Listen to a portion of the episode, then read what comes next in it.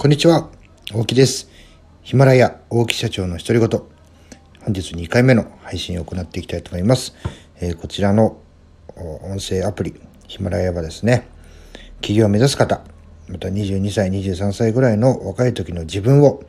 ペルソナとしてですね、メッセージを配信しております。えー、本日、まあ、朝ですね、えー、起業のきっかけというのを挙げさせていただきました。で起業のきっかけ、まあ、一番ではですね何を話したかと言いますと、え上司の、ま、背中を見てですね、ま、端的に言いますとああ自分もああいうふうになりたいな起業したいなって思ったのがきっかけなんですけども、まあ、他にもですね理由というのはありまして、ま、私がその上司が独立するということで辞めてですね、ま、私が課長部長となってた時に経験した話なんですけれども、まあ今でもそうです。えー、じゃあ私の能力が高いのかって言ったらね、そんなことはなくてですね、今、えー、僕と一緒にやってくれてる社員、そのうちの特に一人、えー、僕と同い年なんですけれども、もうスキルは高い、能力もある。で、え、なおかつですね、器用。まあ、そういう人たちはね、僕いっぱい出会ってきました。まあ、ただね、僕に役職がついてたというだけで、僕よりも技量的な上な上の人っていうのはたくさんいました。じゃあ僕的に何が違うのかっていうとですね、まあ、最後までやってたかやらなかった、まあ、やり続けたか続けなかったかだけなんじゃないかなというふうに思っています。あともう一つはですね、一歩を踏み出す勇気というのが僕は大事だと思いまして、まあ、僕はね、やろうと思ったらね、まず、あの、失敗してもやってみる。これはですね、今でも、まあそういうところがありまして、まあちょっと待て、ちょっと待てって言われることもあるんですけども、まあ YouTube を始めた時もそうですし、Twitter とかも、もういいと思ったらまずやってみる。やってみないとわからないんで、もう後先考えないでやってしまう。で、それがですね、痛い目を見ることもあるんですが、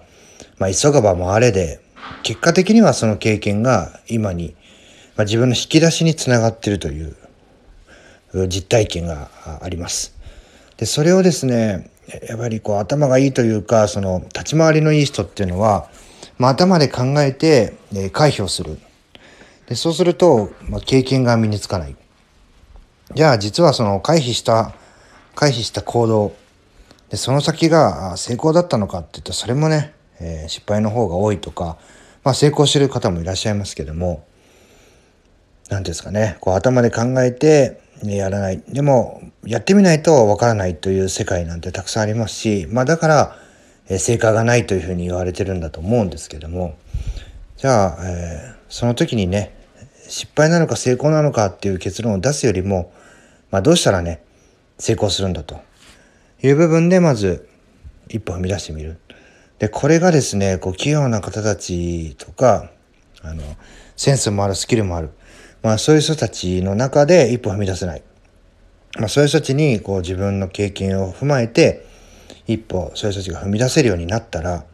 まあ、どれだけね、えー、僕よりも、まあ、僕がまあ3年経って利益を出した。もしかしたらそういう人たちだったら、1年で利益を出せるかもしれない。まあ、そんな考えがですね、パッとね、こう思いつきましたっていうのも一つ。よし、じゃあ僕がまずね、えー、それで僕はやってみてね、失敗してるんじゃアドバイスできないんで、成功したらそういうアドバイスができるような、ような環境を作ろうというふうに思い立って起業したというのがあります。まあ、今ですね、すいません、あの、どう私の事務所の前、えー、一軒家の解体工事をやっていまして、まあ、そういった工事のね、ガランガランというような騒音が入ってるかもしれませんが、ご了承ください。ま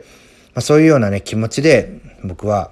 よし、会社を設立しようというふうに、まあ、思い立って29歳の時に、えー、起業させていただきました。で、今に、今、8年目ですね。えー、もうすぐ9期目を迎えます。